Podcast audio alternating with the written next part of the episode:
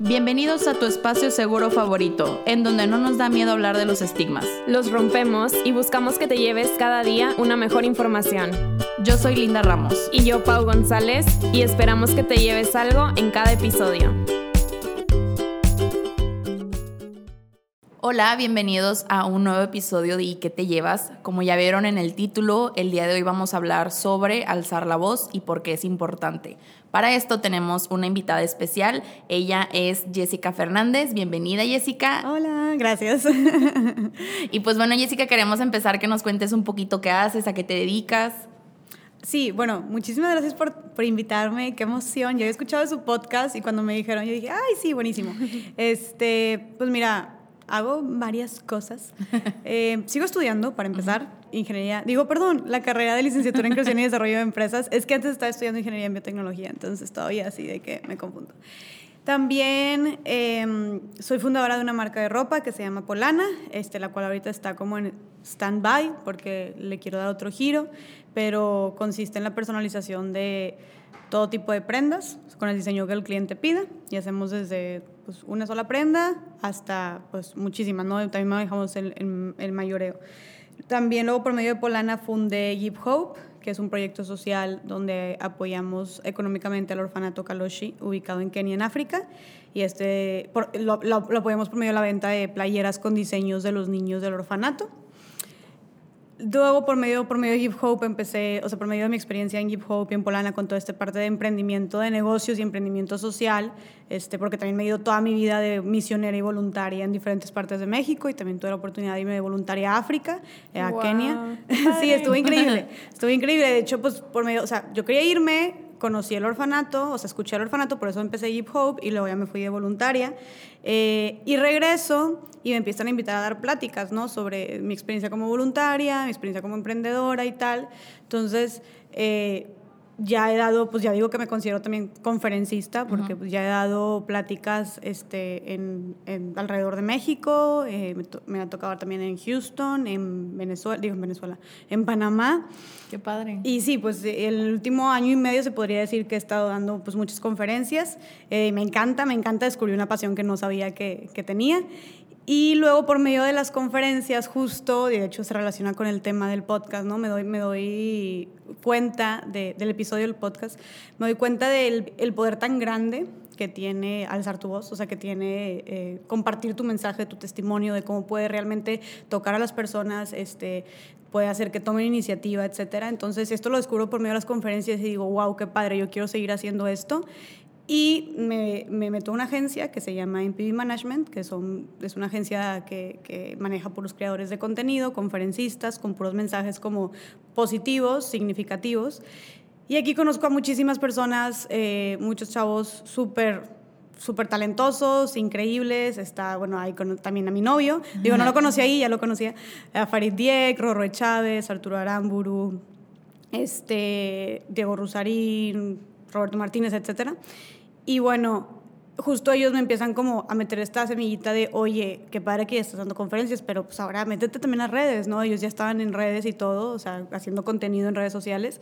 Y así es como yo digo, bueno, que voy a empezar de que a, meterme a redes, porque si quieres exponenciar tu mensaje, pues es por medio de redes, ¿no? Y yo, ok, entonces me meto a redes, justo hace un año empiezo a hacer videos en redes sociales con un tema que me apasiona muchísimo, que es el tema de empoderamiento de la mujer, el tema del feminismo. Me considero también feminista, orgullosamente, aunque a muchos les da miedo ese término, este, lo podemos hablar del verdadero significado del feminismo. Pero sí, entonces soy, soy feminista, activista digital, se podría decir, este, que estoy, estoy trabajando por llevar a la práctica ese activismo ya como en la vida real, ¿no? Con temas de empoderamiento de la mujer. Pero sí, ahorita estoy tocando principalmente, estoy tocando muchísimos temas en redes sociales que se consideran tabú o temas de romper paradigmas, combatir estereotipos, eh, cuestionar eh, las, las normas sociales, etcétera. Entonces, básicamente es lo que, lo que he venido haciendo esto ahorita. Y digo, me extendió un chorro, la, la, pregunta se extendió mucho, pero es como, es increíble como una cosa lleva a la otra y pues por eso platico un poco de la evolución de lo que estoy haciendo hasta ahorita, ¿no? Qué padre.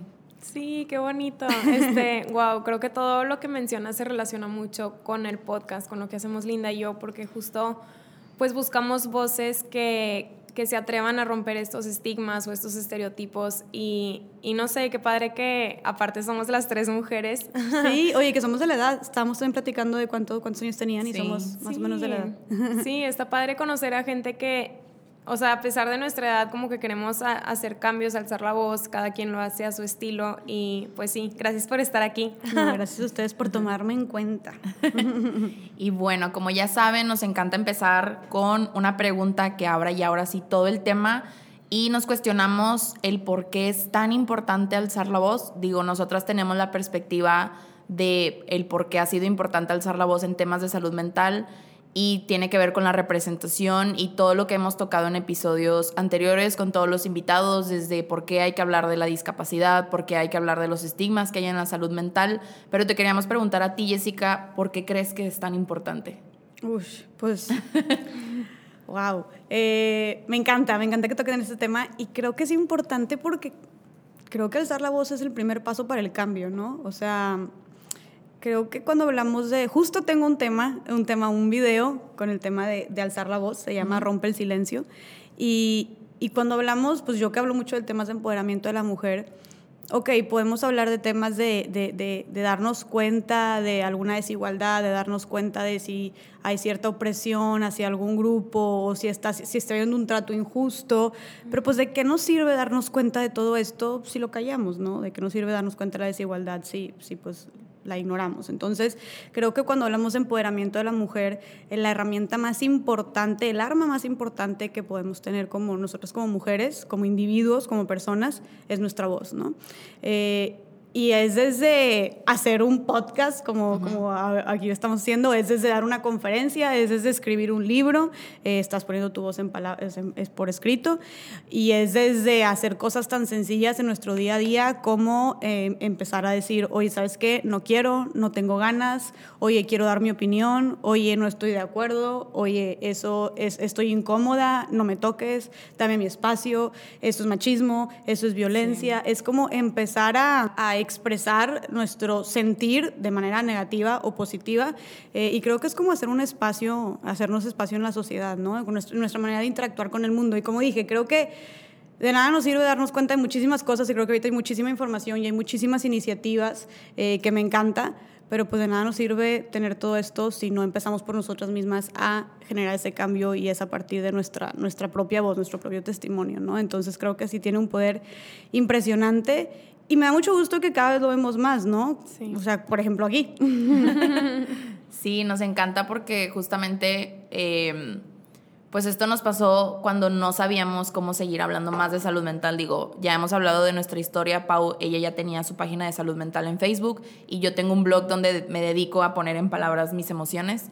Entonces, justamente, eh, o sea, de nuestra parte, el tema en el que más alzamos la voz fue este tema de salud mental y es a lo que invitamos a las personas. O sea, si a ti te mueve algo, háblalo y corrige y no sé, cuando estábamos grabando el episodio de discapacidad, estuvo de invitada María Ángel y... Ay, es buenísima. Sí, y era increíble como ella nos decía de, si tú escuchas que utilizan mal un término, diles, invítalos. Es más, diles desde la parte humana, yo también lo decía mal, pero mira, es persona con discapacidad. Y siento que eso incluye en todos los ámbitos. Digo, a mí me pasa mucho en mi casa que me dicen la intensa y la que soy la defensora de todos los problemas que hay en el mundo, pero es lo que les digo, como pues es que si algo lo estamos haciendo mal y lo podemos hacer bien, ¿por qué no lo hacemos? O sea, desde actos machistas, la manera en cómo nos referimos, porque pues que justamente María Ángel también nos explicaba esto, o sea, la narrativa es tan importante. Claro, la narrativa, justo la narrativa, el lenguaje lo es todo, el lenguaje es el medio, por, cómo nos comunicamos, cómo nos comportamos, o sea, el lenguaje dicta también la cultura, ¿no? Y justo, bueno, ahorita que estamos ya entrando a ese tema porque se relaciona con el tema de la voz, ¿no? Tenemos, estamos inmersos también en un lenguaje muy machista, ¿no? Muy posesivo.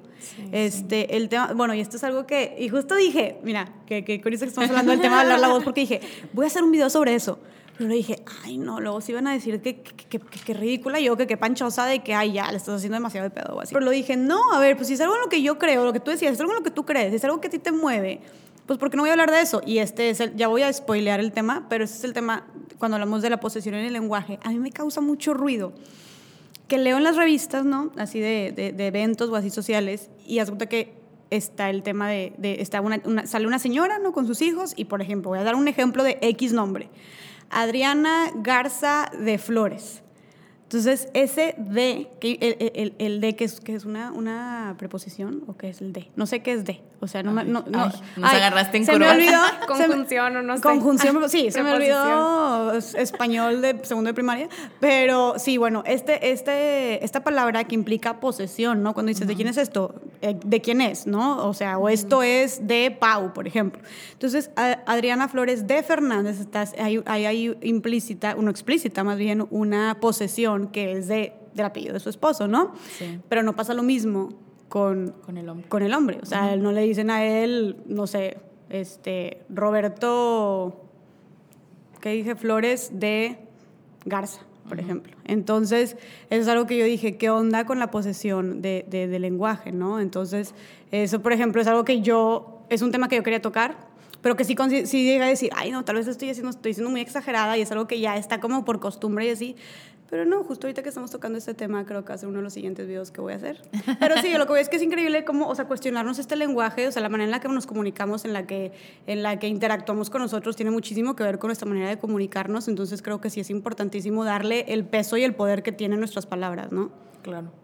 Sí, qué fuerte, porque este pensamiento de, ay, si estoy exagerando o tal vez me estoy yendo muy, como muy intensa, como te dicen a ti en tu casa, o sea, a, a esas orillas o a esos pensamientos nos lleva y, y realmente estamos defendiendo una causa, cada quien como lo que tenga. Y siento que a veces hasta cuestiones tan pequeñas las tenemos que cuestionar porque es como lo que decimos, el lenguaje es lo que ha construido nuestra cultura, que también lo hablábamos con Mike cuando grabamos, es, es lo que vemos, es lo que aprendemos y a veces cosas que están tan inmersas que ya a veces ni siquiera lo cuestionamos o decimos, ay no, pero siempre se ha hecho así o ya es la costumbre, entonces, Claro. pues qué padre que aunque, aunque vengan estos pensamientos a tu mente de, ay no, y si, y si es muy intenso o si es too much, qué padre que como sea lo hagas porque creo que a nosotras dos también nos ha pasado, Sí. creo que es un tema que a todos nos pasa. Sí, no, y, y más, sí, bueno, que, que estoy tocando temas en redes muy, pues hay muchos temas muy polémicos, muy controversiales cuando hablo de temas. Pues simplemente decirte, hacerte llamar feminista. Claro. O sea, Ay, qué sí, miedo. desde ahí, de que yo me considero una mujer feminista, todos, oye, y, y te ¿Estás depilas. segura? Y, ti- ajá, y tienes novio, oye, feminazi, o sea, ¿sabes? Entonces, este, sí, desde el momento en el que quieres alzar la voz, quieres dar tu opinión, sabes que pues son muchos los valientes que hacen eso, ¿no? O sea, son los que están haciendo eso. Sabes que va a haber gente que no va a estar de acuerdo contigo, que va a haber gente que te va a criticar, que te va a echar. O sea, y fíjate que qué curioso eso, eso creo que es un obstáculo al que todos nos enfrentamos, porque una de las preguntas que más me hacen a mí en redes es como, oye, yo también quiero empezar a hacer videos, yo también quiero, quiero dar conferencias, eh, o quiero hacer mi podcast, pero es que le, que le tengo mucho miedo eh, a lo que vayan Ay, a decir de mí, ¿no? Entonces, este, volvemos a, a simplemente es el tema, se reduce en el tema de yo querer compartir un mensaje, yo querer ele- eh, elevar mi voz y, y- y me voy a topar con pared, ¿no? Entonces, yo lo estoy viendo en, este, en estos temas, eh, en estos de mis videos súper polémicos, o sea, he hablado de temas de violencia en el noviazgo, de sexo, de la virginidad. Entonces, pues naturalmente cuando estás yendo en, contra de la corriente, para las personas que les gusta hablar de temas más controversiales, eh, naturalmente va a haber resistencia, ¿no? O sea, cuando, se, cuando estás hablando de hacer un cambio social, cuando estás hablando de generar conciencia, de cuestionar lo que siempre ha sido, naturalmente va a haber resistencia, ¿no? Pero creo que eso, esa resistencia también es parte del cambio, ¿no? Es parte del proceso. Entonces, creo que qué aburrido quedarnos siempre. Y aparte eso no es estamos todos buscando así libertad, libertad. Eso no es libertad de estar callada y pensar algo y no, poder, no poderlo decir por el miedo a qué van a decir o el miedo a que me voy a equivocar, ¿no? Entonces, pues sí, volviendo a lo que voy es que es, creo que es, es, es muy necesario cuando hablamos de la libertad del individuo parte desde poder expresar lo que pensamos y lo que sentimos, ¿no? Y, y con el miedo a equivocarnos, o sea, yo, yo siempre he dicho de que yo nunca, yo en mis, en mis, en mis videos muchas veces, obviamente investigo mucho y me informo y todo Claro. antes de, de- de decir lo que pienso o de, dar, una, dar una, una opinión informada más bien, pero yo siempre digo, oigan, yo también estoy, me puedo equivocar, ¿sabes? O sea, me pueden Claro. cuestionar y algo que me gusta mucho de, esto, de esta dinámica es que me, me escriben también y me dicen, oye, pero nunca lo has pensado así, oye, ¿y qué opinas de esto? Oye, pero si sabías que también puedes pasar esto, y yo, ah, ¿cómo? Sí es cierto, y así yo también aprendo, o sea, no solamente soy yo, Claro. o sea, yo sé que obviamente no tengo la última palabra ni nada. Entonces también me cuestionan y también hay un aprendizaje de que, ah, oye, sí es cierto, nunca lo había visto así, o a ver, déjame investigo sobre esto, no sé qué. Entonces, eh, creo que, que también termino aprendiendo yo y, y a lo que voy es, es eso, o sea, es también hablar y expresarse con el fin de que te puedes equivocar, que te pueden cuestionar y que eventualmente vas a terminar también tú aprendiendo. Desde mi experiencia, ¿no? Sí. Desde mi experiencia de, Sí, sí, sí. de creadora de contenido y de to- tocar temas así controversiales. Claro. Sí, de hecho, creo que se conecta con la siguiente pregunta, que es cómo nacen estas ganas de alzar la voz. Y me resonó mucho porque a mí también me daba miedo al principio, como es que, ¿qué dirán? Me acuerdo mucho, 2016, que no sabía si publicar mi blog, porque dije, la gente, ¿qué va a pensar? Como que, ay, niña rara que quiere hablar de sus emociones, porque te enseñan que compartir que lloras y que te sientes mal está mal.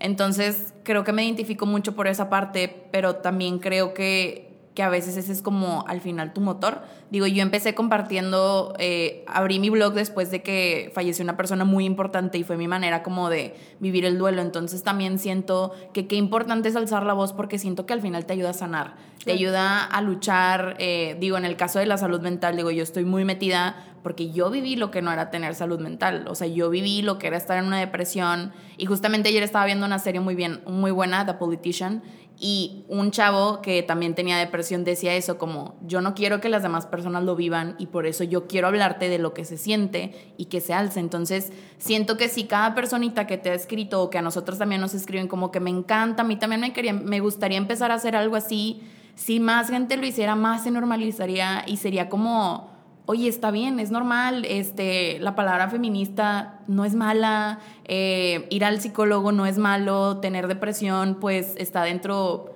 pues de lo esperado y está bien recibir un tratamiento, entonces creo que, que está muy padre el querer alzar la voz y que también tengas como tu propia causa, ¿no? Porque también eso era María Ángel lo que nos decía, como cada quien tiene una historia que contar y es súper importante que cada quien la cuente, que cada quien alce la voz y que cada vez se hable más y más. Entonces Claro. siento que así resuena más. Y a su manera, ¿no? O sea, también cada quien, o sea, como, como decíamos, cada quien, pues ustedes, por ejemplo, el podcast. A mí me encanta hacer videos. O sea, por ejemplo, yo empecé también a hacer, a hacer mi podcast, más allá del rosa, que no he sido tan constante como ustedes, chicas, pero eh, realmente digo, ok, sí me gusta, pero me doy cuenta que realmente a mí lo que me encantan son los videos. O sea, realmente a mí sí me, me encanta el proceso y, y el informarme y el leer y el escribir y estar ahí inspirándome y luego grabarlo y qué música. Me, me fascina. Entonces, cada quien tiene su manera y, Sí. y, y, y, oye, esto es hablando, porque cuando decimos, decimos alzar, alzar la voz, pues puede, puede incluir demasiados temas, ¿no? O sea, tú estás hablando, por ejemplo, por ejemplo ahorita de salud mental, que es Sí. importantísimo. Yo estoy hablando desde el tema de,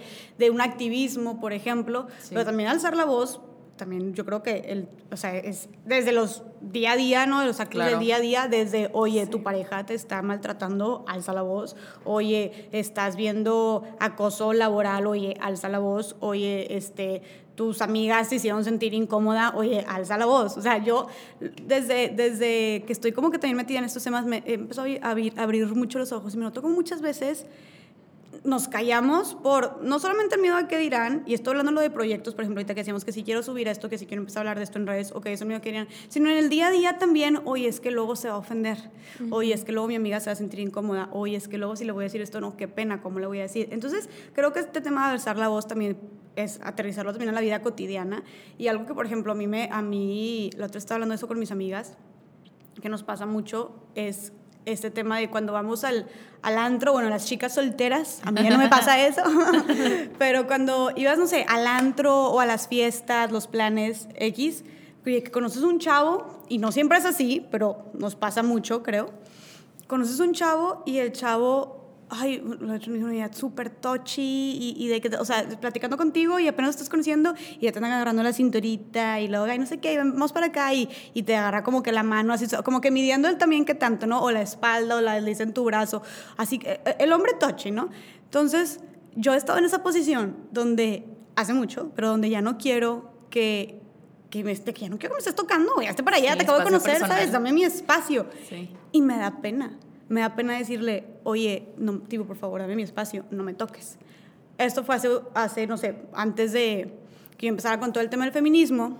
Y justo cuando yo, yo empecé con el tema del, del feminismo, cuando todavía no andaba con Farid, este, fui a una fiesta y justo conocí a un chavo y ese chavo, ay, que no sé qué, y otra vez, empezó, digo, no otra vez, era otro chavo, ¿verdad? Pero empezó otra vez de que agarrarme la espalda y la cintura y que no sé qué, platicando, y ay, ¿tú qué, qué, qué estudias? ¿Qué estudias? Y el güey ya me estaba agarrando la espalda, agarrando la espalda, ¿sabes? O sea, primero aprende mi nombre. Y entonces, y ya yo le dije, o sea, fíjate cómo está, o sea, por eso es súper padre tocar estos temas, porque ya cuando tienes eso en mente, ya que tienes identificado, tienes esa conciencia, yo le llamo conciencia feminista en mi caso, ya lo identificas así, ya, órale, ya tomas acción, ¿no? Entonces yo ya con todo esto, yo, yo ya tenía este, este, tema en mente de, de, alzar la voz, de cuando yo estuviera incómoda decirlo, yo solita le dije, oye, ¿sabes qué?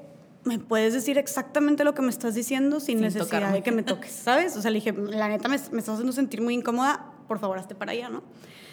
Y él, ah, la madre, no, sí, perdón, no sé qué. Y típico, o sea, también tú dices, yo sé que las chavas pueden estar pensando, es que le voy a decir que qué psycho, luego va, se, va, se va a asustar, luego que qué intensa y que qué pena.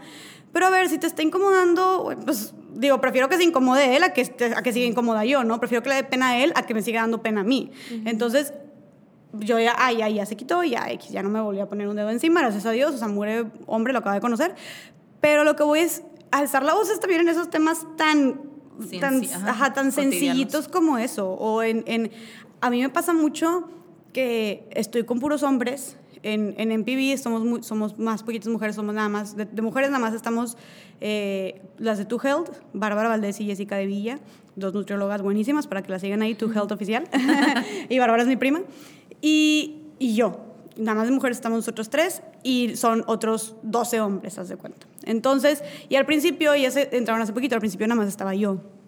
Entonces wow. estaba yo y yo iba a las conferencias, imagínate, con, iba yo, iba Arturo, Rorro, Roberto, Farid.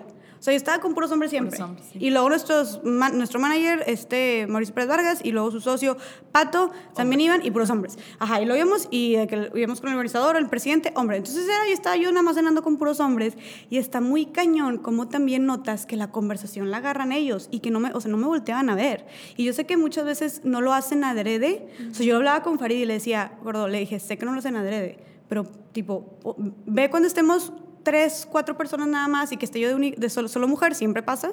Y, y él, lo que, ok, voy a ponerlo más atención.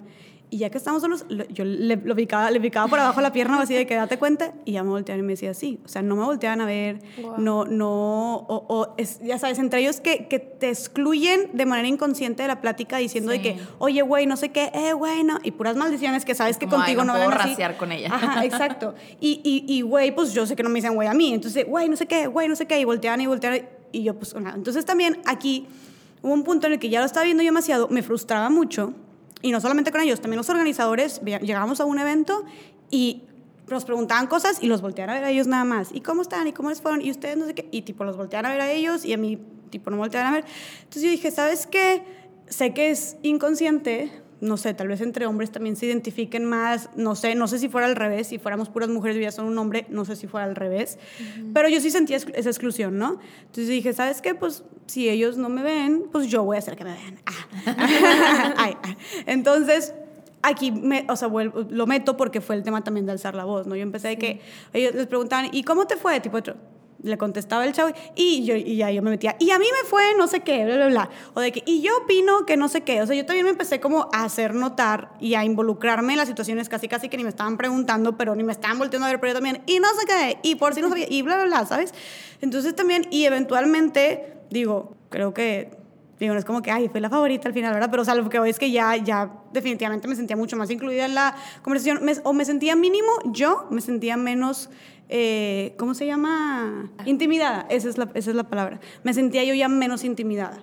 Okay. O sea, tal vez, no sé si ellos me notaron más o no, pero al menos yo, porque ti. yo decidí yo involucrarme más y alzar la voz y participar, me sentí menos intimidada y ya lo hago con muchísima más naturalidad. Entonces, wow. y digo, eso fue algo que me pasó cuando entré a la agencia y estaba rodeada de puros hombres y se trataba, ya se trataba de tener conversaciones con muchísimas personas, de ir a eventos públicos y de ver esa diferencia, pues ya tomé yo como que las riendas y dije, ok, ¿sabes qué? Esto tipo esto ahorita va, sí va a depender de mí y yo voy a meterme porque me voy a meter y voy a hablar y voy a participar.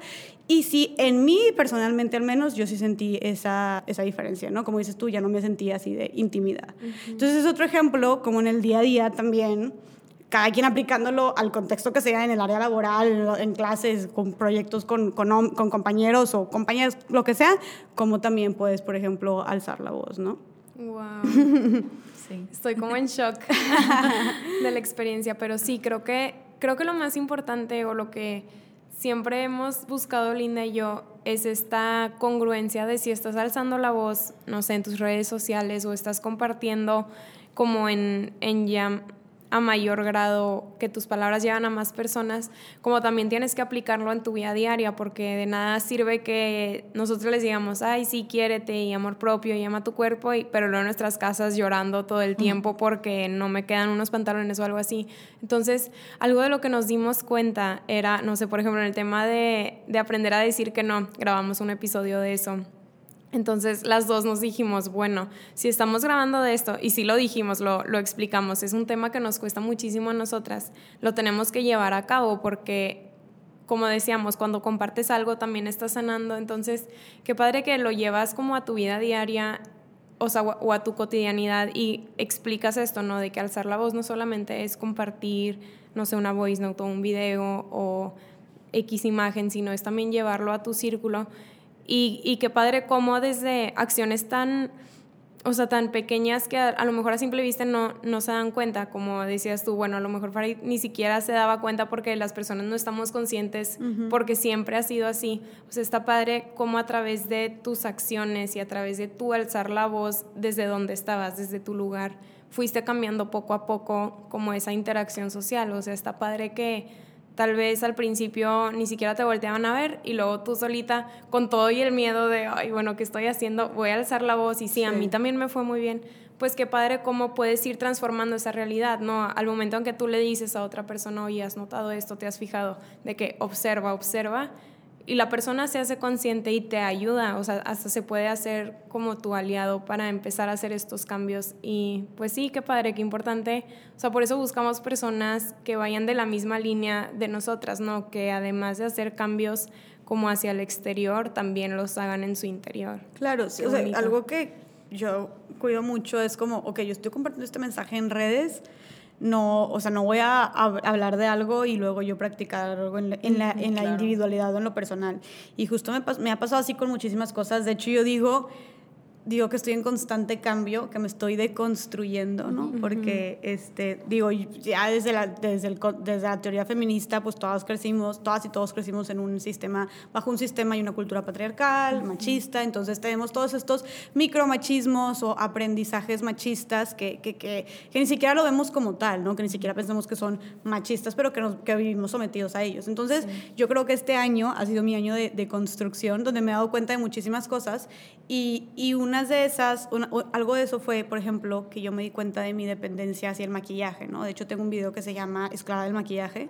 Sí. Y, que traes todo un movimiento, ¿no? De salir sin maquillaje. Ajá, tengo todo un movimiento que, que, porque justo ahorita que decías de que, oye, pues no voy a hablar de esto, y voy, yo hablaba mucho, yo empecé hablando mucho de amor propio. Sí, me acuerdo, qué padre. ¿Te, acuerdas de, de, los videos o del, lo del maquillaje? Me acuerdo cuando hacías que subías stories como sin maquillaje y luego invitabas a la gente a subirse sin maquillaje. Es que justo, o sea, yo estaba hablando de maquillaje y luego había días, yo me maquillaba todos los días, yo iba, o sea, iba al TEC, iba a clases todos los días maquillada y luego me acordaba que, o sea, yo había días que llegaba tarde y prefería llegar tarde a clase que ir sin maquillaje. O sea, yo iba tarde y yo decía, no, no me importa llegar 10 minutos más tarde, voy a pasar rápido a maquillarme, porque ni de chiste voy a llegar sin maquillaje. Y, si, y cuando iba sin maquillaje, llegando al té por los pasillos, yo bajaba la cara, yo fingía ver algo en el celular, no quería hacer contacto con, hay contacto con nadie, porque decía, no, qué tipo, qué miedo, qué pena, ¿no? Entonces luego dije, achis, como que me paré y dije, a ver, ¿cómo puedes estar dependiendo tanto del maquillaje?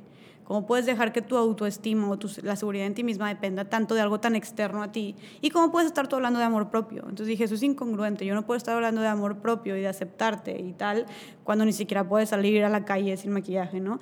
Entonces ya fue cuando ahí yo dije, no, pues sabes qué, voy a, de que practice what you preach. Entonces, este, dije, pues aunque me duela, voy a salir sin maquillaje y me voy a acostumbrar a estar sin maquillaje. Entonces, en estos últimos meses cada vez me maquillo menos justo ahorita estoy maquillada, pero llevaba como, ya no, ayer no me maquillé, antier sí, pero sí, o sea, Ya no es una constante. No, o no, hombre, y cero. Y de hecho, menos, me maquillo menos de lo que me. O sea, más, hay más días en los que no me maquillo que en los que sí me maquillo. Cuando antes era de que dependía 100% de eso. O sea, de hecho, está, creo que la gente ya está mucho más acostumbrada a verme sin maquillaje. Y llego a la oficina y todos, ay, oye, qué guapa cuando me maquillo. Porque realmente ya casi nunca me maquillo. Y está deli. O sea, también mi piel mejoró muchísimo. Obviamente me he estado cuidando muchísimo la piel. De que, ok, no voy a estar, no voy a estar maquillando, bueno, pero ahora mis cremas y no sé qué y Bloqueador. tal. Ajá. Entonces, ahora también cuido mi piel y ya, pero lo que voy es que ya siento esa libertad. Y yo siempre les digo, a ver, no, el, el punto no estoy diciéndote, déjate, de deja de maquillar, ser, ser enemiga del maquillaje. No, es nada más que tu seguridad, que la seguridad en ti, misma no dependa de si traes maquillaje o no. Que si no traes maquillaje no puedas ni salir a la calle, ¿sabes? Eh, que era lo que me pasaba a mí. Entonces, bueno, aquí eh, eh, dando un ejemplo de esa parte de, de la congruencia y de que yo me di cuenta de eso y dije, ¿sabes qué? También voy a alzar la voz porque este, dentro de mi activismo, porque sé que a muchas mujeres también les pasa, ¿no? Digo, yo con mis amigas y luego leí estudios y sí, de que por 60% de las mujeres este, se sienten más atractivas sin ma- con maquillaje y un 30% no se atreven ni a salir a la calle sin él. Entonces dije, ok, y ya hice este video y empiezo esta campaña me dio mucho gusto que aquí también hay que hablar de, del tema de cómo si nosotros alzamos la voz, cómo también animas a otras personas a Sí. hacerlo. Porque ya muchísimas chavas después de ver eso, oye, yo, si se sienten identificadas con esto, hagan un no make-up day a la semana y suban una foto de que story, ¿no? Y ahí están todas no make-up day, no make-up day, todas subiendo y todas subiendo. Y me da mucho gusto decir que sí he estado en contacto con chavas que lo han seguido y me dicen, oye, realmente yo también me sentía esclava del maquillaje y a que decían, tengo, tenía 14, 15, 16 años, están chiquititas. Y ahora me siento muy feliz de que ya, pues ya no me siento así. O sea, digo, sí me maquillo, pero ya no me siento con esa, esa atadura, ¿no? Entonces, bueno, este es otro ejemplo de, de cómo nuestra voz también puede eh, empoderar o cambiar la manera de otras personas de, de ver las cosas. Qué bonito. Yo fui una de esas chavas. Ah, que se subía. Sí, digo, yo nunca he sido tan como dependiente de, pero me acuerdo que lo vi y dije, ay, qué padre, o sea, me gustó mucho ese movimiento. Y sí me acuerdo de haberme sentido inspirada y, y compartirlo, porque creo que, o sea, creo que es la finalidad, ¿no? De todas, o sea, cuando alzamos la voz o de todos, como inspirar a otras personas a, tal vez no que te imiten, como dices tú, no, no quiero que seas enemiga del maquillaje o no quiero que vayas a terapia cada semana, sino simplemente como abre los ojos y como dices tú, no dependas, que tu seguridad no dependa de algo tan externo cuando debe de ser interno, ¿no? Exacto. Entonces, Ese era wow, justo el mensaje. Qué bonito. Sí. Y bueno, Jessica, ya nos hablaste más o menos de tu lucha, pero la verdad queríamos aprovechar para que la gente que nos esté escuchando entienda qué es el feminismo, porque yo creo que así como nosotras hemos tenido que explicar más de una vez términos de salud mental, psicólogos, este, dar opciones que no son caras como la gente cree, pues nos gustaría también que la gente se llevara eso, o sea, qué es el feminismo y a qué obstáculos tú te has enfrentado como siendo parte de esta lucha. Pues sí, mira, este. mm, El feminismo, tal cual, y si tú buscas la definición en, en la RAE, en la Real Academia Española, es la, el movimiento social, político y económico que busca que tanto hombres como mujeres tengan las mismos, los mismos derechos y oportunidades en nuestra sociedad, ¿no? Eso es todo. O sea, busca, en otras palabras, la equidad de género. Que mucha gente dice, ay, es que soy feminista, pero. Digo, no, no, no soy feminista, pero sí apoyo la equidad de género. De que, pues no, de que quiero que los hombres y las mujeres tengan las mismas oportunidades, pero no soy feminista. De que, y de hecho hice una vez una reflexión con- con- sobre eso, que así es como si dijeras, este, no me gusta el agua, pero sí me gusta el H2O, haz de cuenta. O sea, es básicamente lo mismo, ¿sabes? Eso es ser feminista. Eh, yo creo que se ha creado una estigmatización, o sea, muy negativa en torno al término feminismo, que está haciendo que tanto hombres como mujeres rechacen el movimiento, se burlen del movimiento, no lo practiquen. eh, y, y es un movimiento que necesitamos, tan necesario y tan bonito en nuestra sociedad, ¿no? Entonces creo que es importante, aquí volvemos al tema de alzar la voz, este, a- eh, informar a la gente sobre el verdadero significado del feminismo. Entiendo que se ha sesgado por, por, pues por muchas cosas, entre ellas tal vez hay mujeres que practiquen de manera diferente el feminismo que otras, o sea, así como hay, eh, no sé, por ejemplo, veganos que practican su veganismo de una manera u otra, o personas eh, ecologistas o religiosos, todos los practican de, de una manera diferente, con un activismo diferente, con una intensidad diferente, se podría Claro. decir. Eh, pero pues no por eso condenas a todo un movimiento, ¿no? Y a final de cuentas también cada quien tiene la forma de, de expresarlo y de practicarlo. Entonces, eh, te digo, por, por esas y otras razones yo creo que tal vez la gente ha atacado mucho al feminismo. Creo que la solución está, como muchísimas otras cosas en la educación, en educar a la gente del tema. Yo, por ejemplo, hice un, un, un, ¿cómo se llama? Un video que se llama ¿Por qué se llama feminismo? Porque mucha gente me dice, oye, entonces si se llama feminismo, o sea, si, si el feminismo busca la equidad de género, pues ¿por qué no se llama generismo o humanismo, que involucre... Mi siempre me pregunta eso. Ahí pone mi video. Ahorita te lo paso. Este, ¿Por qué no se llama humanismo o, ¿cómo, me, cómo más me decían? Igualitarismo.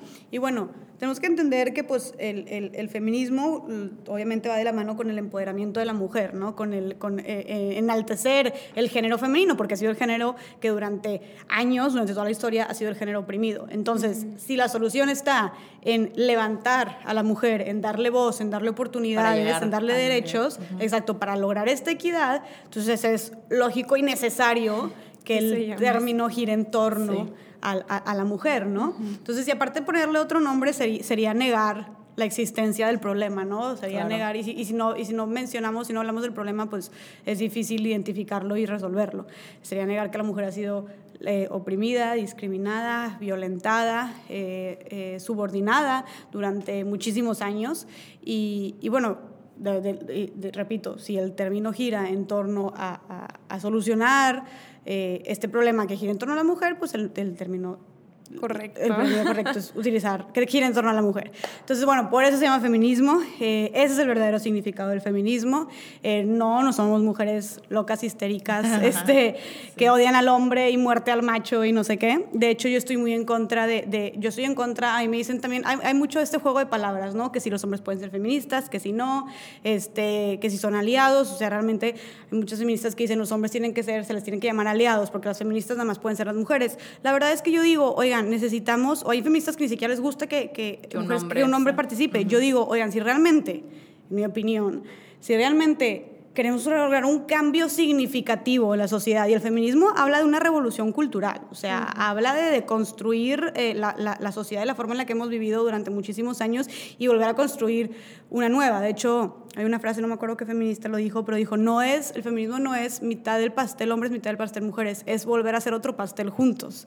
Entonces, o sea, casi casi que empezar de cero con una cultura nueva y una educación nueva. Entonces, si, si queremos lograr este cambio tan grande y tan radical, radical, pues de raíz significa nuestra sociedad, necesitamos que la otra mitad de la población, los hombres, también se involucre, obviamente. Es tipo lo más, o sea, sería lo más inteligente, no lo más astuto.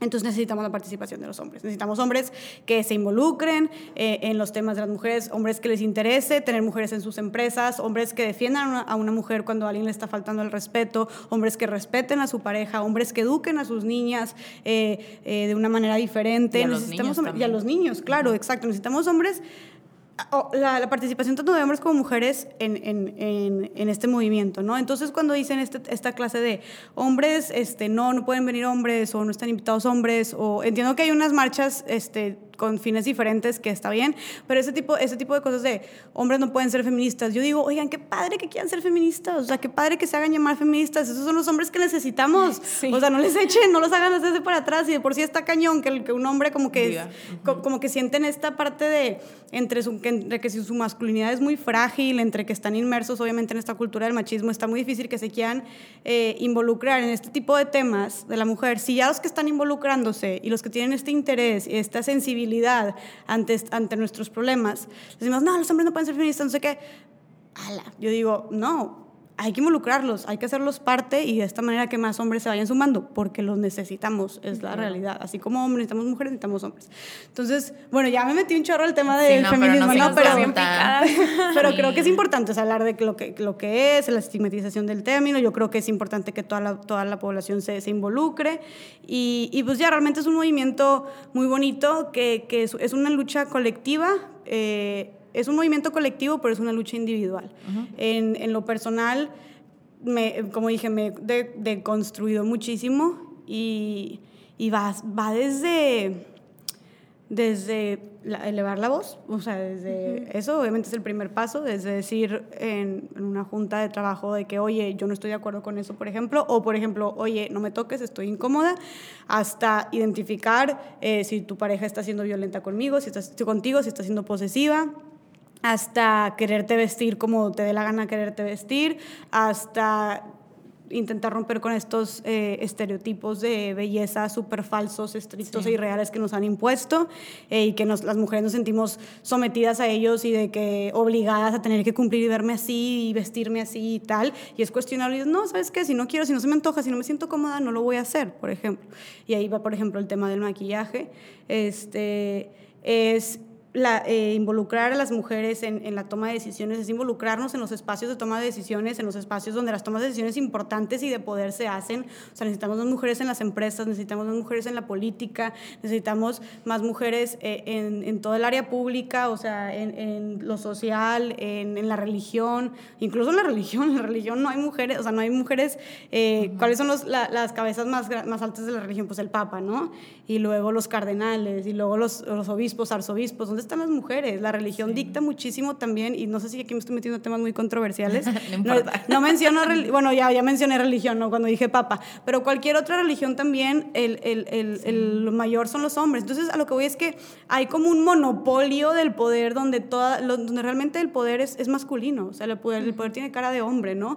¿Cuántos presidentes hay? ¿Cuántas presidentas? Porque el término presidenta sí está bien, ¿eh? Siempre me cuestionan, pero no, sí, sí está, sí, sí está identificado, ajá, sí es correcto este, cuántos CEOs, cuántos directivos hay, cuántos son mujeres, cuántos son hombres. O sea, es imposible querer que, que buscar una equidad de género y buscar generar cambios eh, significativos en la vida de las mujeres si no hay mujeres tomando esas decisiones por nosotras, ¿no? Como estamos esperando que alguien más las tome por nosotras. Entonces es súper importante y para esto obviamente también se trata de alzar la voz, de que las mujeres queramos más, de que exijamos nuestros derechos. Eh, muchos derechos ya están, pero que exijamos que se cumplan también entonces, este, también este tema, este tema de la representación de las mujeres en las, en las, en las áreas de, de toma de decisiones tiene también que ver mucho con el feminismo y es algo a lo que, a lo que también tenemos que aspirar, ¿no? Claro. Entonces son muchísimas cosas, son muchísimas cosas, pero yo intento hablar, este, el tema de, de, la violencia en pareja también es muy, o sea, las mujeres son muy violentadas, las mujeres, y está, está ligado con el tema de que son vistas como posesión, como si fueran, como que son cosificadas, ¿no? Que son vistas como si fueran, si los hombres poseyeran de ellas, ajá, objetos, y puedo tener poder sobre ti, puedo exigirte que te vistas así, puedo exigirte que no salgas así con esta persona, puedo exigirte que vea tus mensajes, puedo ser súper celoso contigo, no te voy a dejar salir, cosas así, por eso digo, es algo, una lucha colectiva, digo, un movimiento colectivo, pero una lucha individual. Es que tú te pongas a cuestionarte todas estas cositas y si no estás de acuerdo, si no coincides, pues no las practiques, ajá, haz algo. Claro, y siento que, que en general en cualquier movimiento el obstáculo principal es eso, o sea, que creo que va muy de la mano con el nombre de, de nuestra segunda temporada, el tener que desaprender para aprender realmente pues las cosas que se supone que deberían ser, ¿no? Como es muy fácil hablar sobre alzar la voz y creo que cada una tiene su lucha y su camino y se topó con más de una pared, pero pues yo sé que el principal obstáculo es eso, o sea, el ir en contra de todo lo que te enseñaron toda tu vida que estaba bien, o sea, a mí toda la vida mi mamá y mi papá me dijeron que ir al psicólogo era para locos. Y al final todos terminamos yendo al psicólogo y ya fue de que, ah, bueno, no, fíjate que sí sirve. Entonces siento que es lo mismo. Toda nuestra vida nos enseñaron que el hombre sí, la mujer no, la mujer en la casa, el hombre en el trabajo. Y, y siento que eso también es lo que da miedo, o sea, porque a veces la ignorancia a veces, es algo que siempre le digo a Pau de que ay, la ignorancia a veces es tan cómoda y siento que hasta en el proceso terapéutico es eso, o sea, porque pues a veces está más cómodo el no saber de dónde vienen tus patrones o de dónde tienes como esa necesidad, no sé, de buscar em, distintas cosas en tu vida. Y es como, ah, caray, y tú también como verte al espejo y darte cuenta de lo que tú también estás haciendo, porque obviamente la congruencia creo que es algo vital en alzar la voz. Eh, yo no voy a hablar de salud mental si yo no voy a terapia, si yo no estoy de acuerdo pues, este, con los psicólogos, o sea, creo que Creo que ese es el mayor obstáculo que yo podría cerrar en ese tema que creo que cubre todo y que la gente debería perderle el miedo porque a mí, o sea, porque luego creo que te topas a gente en el camino muy interesante que también es algo que nos ha pasado al estar grabando el podcast. Pues sí sentíamos que obviamente, bueno, y a, veces hacemos corajes porque hemos visto mil comentarios cuando salen temas de suicidio, depresión y la gente que, ay, solamente salta a pasear al parque. Y es de que no, o sea, hay toda una química en tu cerebro que está eh, eh, desbalanceada. Entonces sí, creo que, creo que esto es lo que, lo que está padre, o sea, sí da miedo, pero ya cuando lo haces te das cuenta que hay gente que también lo está haciendo, que está de acuerdo, que dicen, no manches, qué bueno que tú lo hablaste porque yo creí que yo era la única rara. Sí, justo, bueno, no sé si decía algo, Pau. Pues lleva de la mano con, con esto, creo que el, o sea, lo que nos da tanto miedo de cuestionarnos es que es muy doloroso, ¿no? O sea, te duele, por ejemplo, en temas de feminismo, cuando yo me di cuenta de todo el machismo que había dentro de mi casa, o sea, te duele y realmente, o sea, es muy difícil abrir los ojos. Y sí, por eso decimos eso de, ay, preferiría estar en la ignorancia nada más para no sufrir este ratito, pero al final es, este acompañamiento es más bonito, ¿no? Cuando alzamos la voz sobre salud mental, sobre feminismo, sobre cualquiera que sea tu causa, te encuentras personas en el camino que van contigo, que no estás sola, que no estás solo, entonces es lo bonito, ¿no? Sí, me encanta porque justo lo que, o sea, como dicen, dices, yo creo que, porque creo que esa era otra de las preguntas, ¿qué obstáculos te has enfrentado? Yo me he enfrentado a obstáculos de mucha gente que no piensa como yo. O sea, que yo estoy haciéndolo, estoy hablando de mucha gente y, no piensan como yo y, y, no piensan desde, yo tengo otro punto de vista, hasta eres una tal y te vas a morir de tal y ojalá y te no sé qué, ¿sabes? Entonces, como dicen, a haber mucha gente que, que no está de acuerdo, eh, pero también hay mucha gente que sí, dices tú, ¿cuántas billones de personas no hay en el mundo? Este, y no tenemos que irnos al mundo, ¿no? A tu alrededor, cuántas personas hay en tu ciudad, en tu escuela, en tu trabajo. No eres una persona, Farid me dice, no eres especial. ¿sabes? Todo el mundo nos dice, eres especial, no sé qué. No eres especial. Lo que te pasa a ti le puede pasar a muchísimas otras personas. Por lo que tú estás pasando, hay muchísimas otras personas con depresión, con ansiedad, con papás conflictivos, con un novio que les puso el cuerno, con X. Hay muchísimas personas pasando por lo mismo y si tú decides hablar de algo, también hay muchas personas que se van a identificar. Por lo mismo, hay muchas personas que se van a identificar. Es imposible que lo que tú hayas vivido nada más te haya pasado a ti en el mundo. O sea, no eres una víctima de eso, ¿sabes? Hay mucha gente que también lo está compartiendo. Y tanto para bien como para mal. También muchísimas personas que vivieron esto y que triunfaron en esto y que tienen esta historia de éxito. Entonces, hay mucha gente que se va, que volviendo a, reafirmando lo que ustedes dicen, que se van a identificar contigo. Porque sí, me dicen, ¿qué, has hecho con las críticas? Sí, hay mucha gente que no piensa como yo, pero hay muchísima otra gente que me dice, oye, yo también me sentía así con el maquillaje. No manches, yo también, me, yo también era esclava, yo también voy a hacer eso. oye, yo también pensaba así, pero no lo había dicho. Entonces, este, está esta otra parte y que creo que es más positiva de, mucha gente que también va, va, va, a estar de acuerdo contigo, pero realmente yo creo que al final de cuentas lo importante es el, el, el para qué lo haces. Realmente tal vez no es para y esta era otra pregunta que me hiciste, pero que no te contesté porque siempre me desvío. pero por, qué lo haces? ¿Por qué empezaste? O sea, realmente yo creo que es por convicción propia, que si vas a decir algo, que si vas a hablar de algo es porque tú quieres, porque te sientes más cómoda, porque sientes la necesidad de sacarlo simplemente porque es sano y no tanto porque cuántas personas van a coincidir conmigo, no, cuántas van a estar de acuerdo, bueno, van a ser más gente las que me apoyen, las que me aplauden, las que no. Es simplemente, ¿sabes qué? Yo estoy convencida de esto, yo tengo necesidad de decir, esto, eso es, eso es suficiente para que tú puedas expresarte, ¿no? O sea, eres un eres un individuo que Dios, que el universo, que Buda, quien sea quien, quien tú creas, te puso, te, te, te dio voz te dio un pensamiento crítico para que tú puedas usarlo y expresarlo, ¿no? Con eso tienes para tú poder eh, eh, alzar tu voz, ¿no? No necesitas tener un ejército de personas apoyándote o a tus papás o a tus amigos X.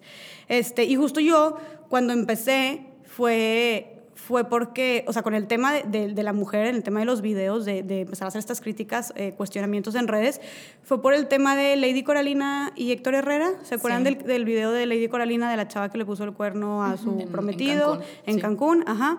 Y luego que se hizo súper viral y que todo, o sea, pero noticia internacional y que todo el mundo no la, no la bajaron de los peores, las peores palabras que se pueden imaginar. Y luego Héctor Herrera, cuando el futbolista de la selección mexicana, que cuando fue el mundial le puso el cuerno a su esposa, bueno, se presume que se le puso el cuerno porque hay fotos ahí muy comprometedoras que, que también se hicieron virales. Y Héctor Herrera, pues lo aplaudieron, no lo bajaron de campeón, ya metiste el primer gol, ni siquiera ha empezado el mundial, de todo, ¿no?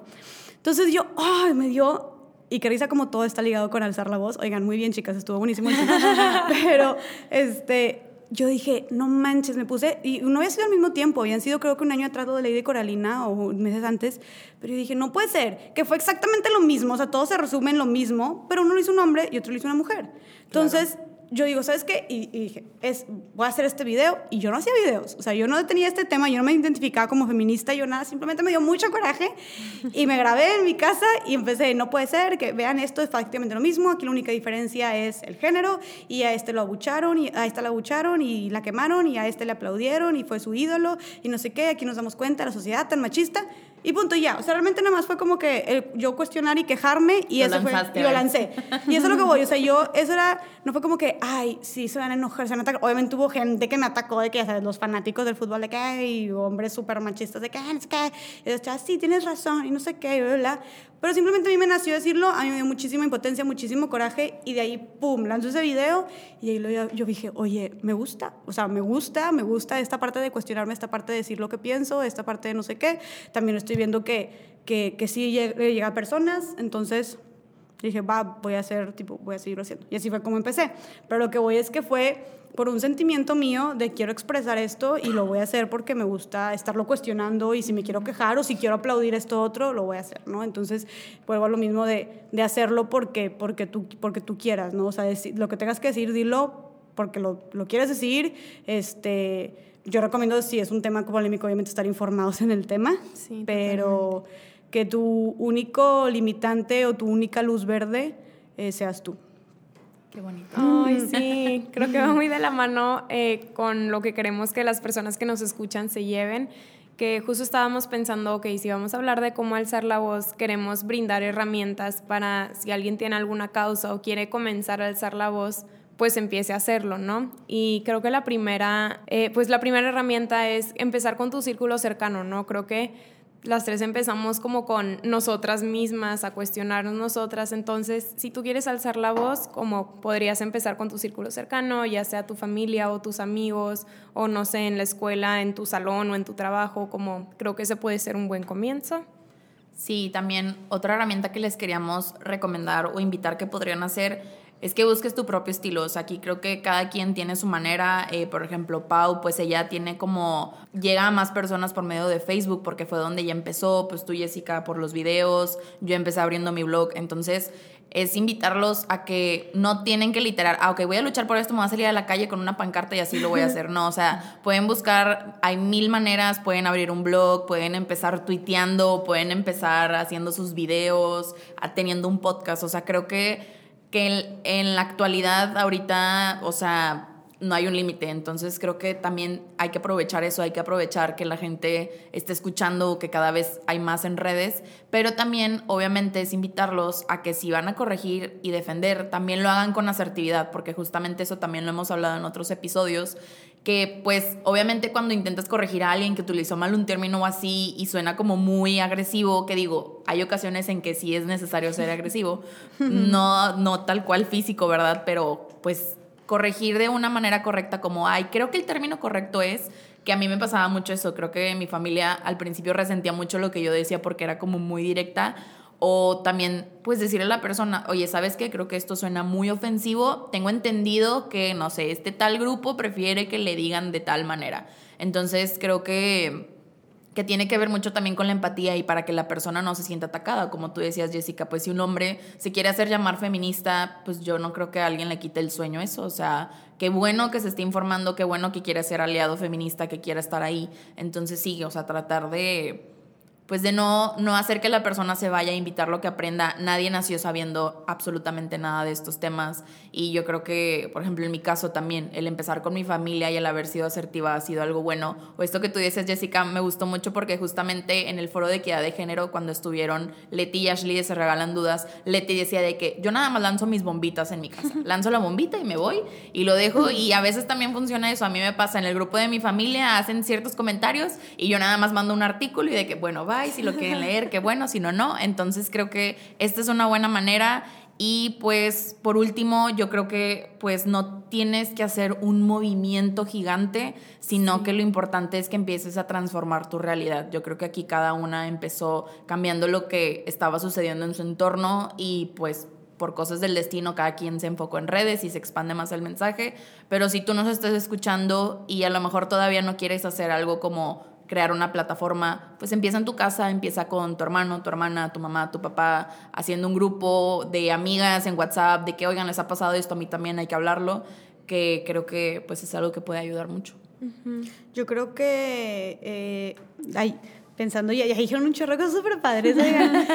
bueno, yo creo que en mi experiencia lo que me ha servido para comunicar, y, y, volvemos a, a, a, lo que dijiste, Linda, de que pues depende cómo lo quiera hacer cada quien, si lo quieres, no, no tienes que hacer públicamente, este, pero en, en, mi caso, que pues sí lo estoy haciendo de manera pública y masiva, algo que me ha servido mucho y que les recomiendo mucho es, es leer, o sea, leer, leer muchísimo, eh, documentarte, no solamente para que, para que tú sepas, obviamente no, no solamente para hacer una, si vas a hablar de temas polémicos o de temas como salud mental, por ejemplo, temas sociales, obviamente tienes que estar documentado. Eh, como se dice, este, saber es poder. Entonces, eh, por lo mismo que vas a recibir muchísimas críticas, o sea, bueno, probablemente vas a recibir críticas, vas a recibir gente que no va a estar de acuerdo contigo, que tú tengas bien sustentado tu punto de lo que es lo que crees es, es muy importante. Entonces, no solamente, no digo leer solamente para que estés informado, sino también porque leer realmente, mira, y ahí sí no soy psicóloga ni nada, chicas, ustedes ahí lo, lo sabrán después, pero no solamente desarrollas algo, algo se desarrolla en tu cerebro, que tu manera de comunicar, tu manera de transmitir, las palabras que usas, eh, el desenvolvimiento que tienes, este, pues es mayor, ¿no? O sea, desarrollas algo, por eso digo, no sé qué es, desarrollas algo en tu cerebro que, que yo sí creo que he cambiado muchísimo de cuando he leído, de, desde, que, desde que he empezado a leer muchísimo más. Digo, toda mi vida he leído, pero últimamente me he puesto de que, y este día, cada día voy a leer 30 páginas o una hora y pum, pum, pum, pum. Este, y dejé de hablar con un amigo como por un año y me dijo, ala, oye, de que, dijo, hablas diferente, o me dijo, hablas como que con un, mm, como que se expandió más tu vocabulario, me llegó a decir, ¿no? Y yo, no, pues sí, pues eso es lo que estoy buscando, ¿no? Entonces, este, lo que voy es leer para también tener esas, estas habilidades eh, verbales y de, comunicación que, que, nos, que nos brindan, ¿no? Otra cosa es, creo que eh, no dejar de cuestionarnos, o sea, siempre estar cuestionándonos, cuestionándonos, cuestionándonos. Creo que Vivimos en un mundo en el que ya todo desde que nacemos está dicho, está establecido, así tienen que ser las cosas, así tienes que hablar, así tienes que ser, tienes que eh, estudiar, tienes que graduarte, tienes que trabajar, tienes que casarte, tienes que tener hijos, tienes que ser religioso, y si no haces ninguna de estas cosas estás mal, eres un fracasado. Entonces como que, y eso además hablando de, de tu desarrollo como persona, pero todo lo demás estamos rodeados de puras ideas, de puros estereotipos, de puras normas sociales, que dices tú, a ver, si lo hago diferente, ¿cuál sería el resultado? ¿Le estaría haciendo daño no a alguien si lo hago de manera diferente? ¿Cómo me siento mejor? ¿Me incomoda? ¿Lo acepto? Entonces, ese tipo de nunca dejar de cuestionarnos porque nuestros cuestionamientos nos llevan a, a eh, respuestas muy padres o a mejores preguntas. Entonces, ese, es el objetivo, ¿no? Y, y, bueno, eso es algo que a mí me ha servido muchísimo y muchísimo de mi contenido o de mi deconstrucción, mi desaprendimiento lo he sacado de cuestionarme. Eh, por otro lado, también les recomendaría mucho es, ok, ¿qué persona admiras este, de cómo comunica y, qué está haciendo, no? ¿Qué está haciendo? A ver, ponte. Y yo me ponía a ver videos de YouTube, a escuchar podcasts, a ver conferencias este, de, esta chava, de este señor, este, o qué libros ha sacado y qué le puedo aprender. Mira cómo le habla a la gente, mira las palabras que usa, mira cómo se viste, eh, mira cómo es su contenido, cómo empieza, mira, tiene una frase así de inicio. Entonces, ese tipo de cosas de que, ok, ¿qué persona tú dices? No manches, este, qué padre. Eh, cómo, cómo le hace y, y, anotarlo, ¿no? intentar seguirlo. Este, y por último, creo que cuando hablamos de igual, lo, repito, yo lo estoy hablando desde mi experiencia en comunicación como pública masiva, ¿no? Si, si, quieres hacer una de estas cosas, por medio de podcast, videos, escribir, lo que sea. Este, por último, eh, no esperarte a estar 100% listo. O sea, de hecho, Roberto Martínez, que es uno de los que, que, está en la agencia, que hace también videos y así, es muy, muy, muy creativo, creo que es el más creativo de todos. Justo tiene un libro, acaba de sacar un libro que se llama Creativo. y mm, dice, son 100 consejos, creo, 100 consejos para vivir de tu arte. Y está buenísimo, neta lo tienen que leer. yo lo voy a comprar. Sí. y son consejos así súper puntuales y uno de esos es, imperfecto está bien. De que no, o sea, yo creo que a ustedes ha pasado que, ay, es que el podcast, este, no sé, tal vez, de que es que no se, la, se escucha este ruidito y no se lo podemos quitar, o es que se pasa el tiempo, cumple el tiempo, no, se lo, no lo podemos alargar, o yo con unos videos míos yo decía, es que no me gusta el color, es que cambia aquí de tonalidades, o en mi conferencia, es que no, no me convence esta parte, pero bueno, a veces, ¿sabes que eso es lo que tienes y por ahora, y, no, y, si lo sigues retrasando y retrasando y retrasando por ese tipo de cosas, nunca vas a avanzar. Entonces, como que creo que si esperamos a que, a que todo esté, el tiempo perfecto, las cosas perfectas, el mensaje perfecto, tu manera de verte, decirlo perfecto, la, perfección nunca se, nunca, nunca se logra. Y ya que, ya que estás en el lugar ideal donde sentías que ya ahorita ya todo está chido, y no solamente aplica para la comunicación, creo que aplica para todo en la vida, vas a decir, no, porque ahora me falta esto y ahora quiero esto. Entonces nunca vas a estar conforme. yo diría, Imperfecto está bien, como dice Roberto. Eh, lánzate con lo que tengas, eh, donde estés, con lo que puedas, obviamente dando tu mayor esfuerzo de ahí. Eh, y empieza con, lo que, empieza con lo que tengas. de hecho, así esa ya se llama mi conferencia, lo que puedas con lo que tengas, donde estés. pero, pero sí, o sea, como no estar postergando tu proyecto, tu mensaje, tu obra, lo que sea que sea por, sentir que no es perfecto. La verdad es que nunca va a ser y ya que piensas que ya alcanzaste lo perfecto, ya estando en esa posición va a faltarle algo más. Entonces empieza con lo que puedas y, dentro de eso, da tu mejor esfuerzo, yo creo que con eso es suficiente y con el, con el camino, durante el camino, obviamente vas a ir aprendiendo cosas nuevas, obviamente vas a, van a, ir habiendo obstáculos y de esos aprendes y volteas atrás y yo veo mi video de hace un año y digo, qué horror, que está horrible, de que por qué, pero en ese momento era lo mejor que pude haber hecho, ¿sabes? En ese momento todo de, de la manera de hablar, de expresarme y tal, lo fui aprendiendo con el tiempo porque empecé, pero el punto es empezar. Entonces, esos serían mis consejos. padre. Sí, creo que se van a llevar mucho de este episodio. Y bueno, ahora nos toca a nosotras compartir qué nos llevamos el día de hoy. Y pues Linda, ¿tú qué te llevas? Pues a mí me encanta este tipo de episodios porque siento que me empoderan muchísimo. Este me pasó también con María Ángel, me deconstruyó totalmente, como tú dices, todo lo que yo tenía aprendido sobre la discapacidad y me encantó porque digo, pues si es una persona que está involucrada, pues debe de estar correcta, ¿no? Entonces también tú que digas esta parte, a mí también y Pau y yo siempre invitamos a las personas que nos escuchan que se cuestionen absolutamente todo. Porque sí, hay demás, de hecho, una vez fuimos a un panel y vimos a Diego Rosarín y él decía eso, o sea, hay demasiada información, pero muy poco conocimiento. Y entonces de eso se trata.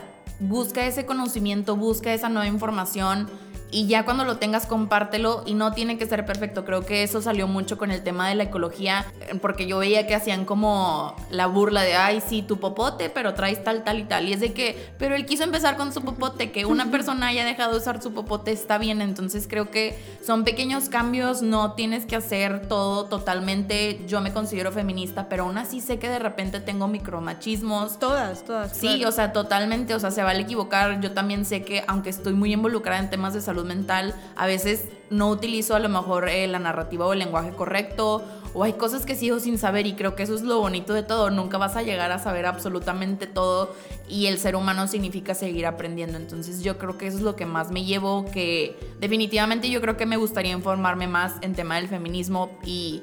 Y esto me encanta porque nosotros estamos empezando ya con temas de eventos, y creo que también está padre como ver la gente que ya los está haciendo, buscar videos. Yo creo que por eso pues tenemos la disponibilidad de tener todo en redes sociales. Entonces yo creo que me llevo eso, como el seguir aprendiendo, el seguirme cuestionando. Este creo que es algo que me encanta y sobre todo en este tema. Y que no sé, cuando se nos ocurrió hablar sobre el alzar la voz, no creí que fuera como a desenvolverse tan padre. Me encantó, me encantó. Y que espero que la gente si algo se le movió y es algo que justamente compartí ayer en mi Instagram. Eh, tengo un diario, diario visual en donde cerré mi semana y yo puse, tengo que seguir haciendo cosas que me generen, este, la, que me hagan la piel chinita, porque así nació. Me acuerdo que cuando hablé del podcast con Pau, la piel se me puso chinita y dije, de aquí soy. Entonces, cada vez que tenemos un proyecto y si a ti un tema te pone la piel chinita, háblalo hazlo. Ay, me encanta. me encantó lo de la piel chinita, porque sí, yo también me, como que sabes que, va por ahí, ¿no? Sí, totalmente. Eh, que te emociona, que te motiva, y creo que necesitamos más, más cosas así. Creo que también vamos mucho por la rutina y es como que, oye, no, haz cosas como dices que, te, pongan, la, piel, chinita. Sí. Y bueno, Pau, ¿tú qué te llevas? Ay, estoy muy sentimental. Pues. estaba, chillando al final. No, creo que me llevo mucha inspiración. Eh, no sé, recordé a, esta, mm, ¿qué era? Era una TED Talk de Brené Brown que habla sobre cómo la vulnerabilidad te ayuda a conectar y a empoderarte y cómo a veces, pues ese miedo que todos compartimos, a lo mejor, por ejemplo, en este tema de alzar la voz, todos lo compartimos y nos hace sentir eh, como tristes o, o intimidados, como decías tú, cuando estás solo, porque es una lucha individual, pero cuando empiezas a, esta, hacer esta lucha individual y luego empiezas a alzar la voz con otras personas, te das cuenta de que estás conectando como que me recordé mucho a esto, ¿no? Porque cuando hablábamos de esto del machismo, de darte cuenta de, bueno, pues abres los ojos y sí te duele, pero al final te das cuenta que alguien más lo vive. Entonces creo que hoy me llevo mucho empoderamiento y, y qué padre porque es literal lo que tú haces y, y, sí, me llevo muchos aprendizajes, aunque todo el tiempo nos estemos cuestionando, como dices tú, Linda, aunque todo el tiempo estemos como defendiendo la salud mental, defendiendo cada quien sus luchas, pues obviamente nos equivocamos, ¿no? Y es de humanos, es normal, este, a lo mejor algo que dije hace un año ya no va con lo que pienso, pero creo que es este proceso de ir creciendo, evolucionando, desaprendiendo y, y qué bonito que tú también lo digas, ¿no? Me estoy construyendo todo el tiempo para construirme más fuerte, más sabia, más segura de mí misma. Entonces, pues sí, qué padre. Hoy me llevo empoderamiento. ¡Ay, qué emoción! ese es el objetivo. ¡Yay! ¿Y tú, Jessica, qué te llevas pues el día de hoy? Yo me gustó que, que, que, sí, que como que hablamos del tema del voz y de la importancia y de los efectos que puede tener y todo, pero también se desarrolló en, en otros temas también súper importantes. Entonces, me encantó. Pero bueno, yo creo que principalmente lo que me llevo es y creo que no, no lo hablamos como tal aquí, pero lo vivimos, es esta parte súper padre de hacer conexiones con chavas tan cool, tan chidas como ustedes. O sea, creo que, no manches, ahorita hay, me encanta que hay muchísimas mujeres emprendiendo, haciendo proyectos, haciendo eh, arte. O sea, yo tengo, volteé, el otro, o sea, el otro me puse a pensar y como que volteé a tu alrededor y dije, tengo amigas que están siendo artistas, eh, pintando cuadros, escribiendo canciones, escribiendo poemas, haciendo podcast, poniendo su empresa, este, teniendo asociaciones, viajando por todo el mundo. Y dije, qué padre que haya tantas chavas como haciendo tantas cosas, saliéndose de la burbujita y de, esa cajita donde, eh, eh, donde es, muchas veces te, quedas ahí, ¿no? Entonces, queriendo conocer cosas nuevas, experimentando cosas que nunca antes habían hecho y, y, yendo más allá, ¿no? Entonces, por ejemplo, ustedes son un ejemplo claro de eso. Me encanta como, y ahorita que estamos platicando desde antes, como que esa vibra de, oye, es que yo me, yo, me cuestionaba así, entonces hicimos esto y, le hemos echado un chorro de ganas al podcast y sí, lo que estamos platicando ahorita de que no, sí, la constancia con el contenido, no sé qué. Como personas que vibren igual que tú, que estén como en esa, que tengan esa misma energía, creo que es, creo que eso es lo más padre que me llevo de aquí, de, de haberlas conocido ya a ustedes, de ver este proyecto tan padre que tienen y de una, de una audiencia que la sigue y que definitivamente están tocando un tema que yo nunca antes había escuchado que se tocara en podcast, el tema de salud mental, que me parece, wow, o sea, importantísimo y súper valioso y las felicito para, por, estar haciendo eso. De verdad que les aplaudo. Eh, y que padre que chavas, aparte psicólogas informadas, eh, jóvenes, como dijimos, que pare que seamos chavas que estamos eh, tocando este tipo de temas, lo estén haciendo, ¿no? Entonces, yo aquí echándoles y echándoles flores, ah. pero no, pero de verdad, eso, eso, realmente es lo que más me llevo, como que qué padre busquemos, y le digo a las, a las personas que nos están escuchando, hombres, mujeres, busquemos eh, hacer este tipo de conexiones, estas redes de apoyo entre, entre mujeres, entre hombres también, entre mujeres y hombres, pero por ejemplo, en el tema de feminismo está el, el tema de sororidad, que es el apoyo y la hermandad, el compañerismo entre mujeres, que es súper necesario eh, apoyarnos entre nosotras, aplaudir este, nuestros logros, apoyar nuestros proyectos, impulsar nuestros emprendimientos, etcétera. Entonces, eh, qué padre hacer conexiones con mujeres como ustedes, eso es lo que más me llevo y los invito y las invito a las personas que nos estén escuchando a, hacer lo mismo, ¿no? A buscar a gente que vibre con ustedes, a gente que esté, esté involucrada también en proyectos, que esté echada para adelante, a gente que esté moviéndose, que esté activa, que esté eh, buscando hacer de este mundo un lugar mejor con lo que tiene y donde puede y, y construyan algo con ellos, ¿no? Mm, colaborar sobre competir. Me encanta. Ay, sí, me fascina. ¿Cómo es colaborar sobre competir? Sí, sí, sí, sí, totalmente. Creo que es algo que nosotras también, es algo que nos hemos enfocado mucho, nos hemos dado cuenta que pues allá afuera hay mucha gente que prefiere competir, no sé, yo creo que, que busca otra cosa, pero nos hemos dado cuenta que hasta ahorita el camino correcto ha sido colaborar, entonces sí, perfecto, estoy de acuerdo contigo Jessica. Y bueno, ya antes de despedirnos, quisiéramos que compartieras tus redes sociales, cómo te puede encontrar la gente que nos esté escuchando. Sí, miren, mi nombre es Jessica Fernández, entonces estoy como Jessica FDZG, Jessica FDZ de Fernández y G de García. Ahí me pueden encontrar en Facebook y en Instagram. Yay. Muy bien, pues muchísimas gracias a todos los que nos estén escuchando, a ti Jessica por haber estado aquí, creo que nos llevamos demasiadas cosas y pues bueno, ya saben, a nosotras nos pueden encontrar en todas nuestras redes como arroba y que te llevas y ahí encuentran nuestras cuentas personales. Yay, nos vemos en el siguiente episodio. Gracias, bye bye.